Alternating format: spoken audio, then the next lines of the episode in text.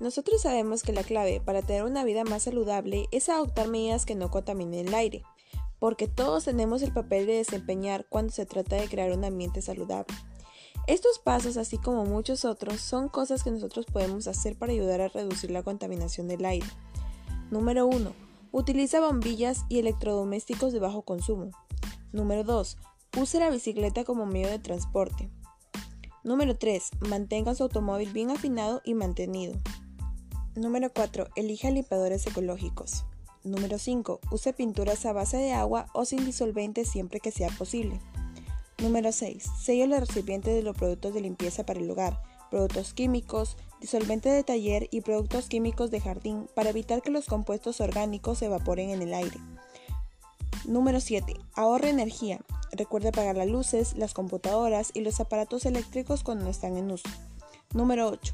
Reduce el consumo de plástico. Recuerda que mantener la calidad del aire es fundamental para la supervivencia de las personas y de las especies que viven en la Tierra. Los efectos de la contaminación atmosférica pueden ser fatigas para las especies, puesto que la polución afecta de manera negativa en su salud, propiciando desarrollo de enfermedades y afecciones de diferentes tipos, como la respiratoria. Como siempre, existen una serie de consejos que podemos seguir y que pueden tener un gran impacto en la protección de la calidad del aire que respiramos. Así que no dudes en ponerlos en práctica. Recuerda que el cambio comienza por uno mismo. Hasta la próxima.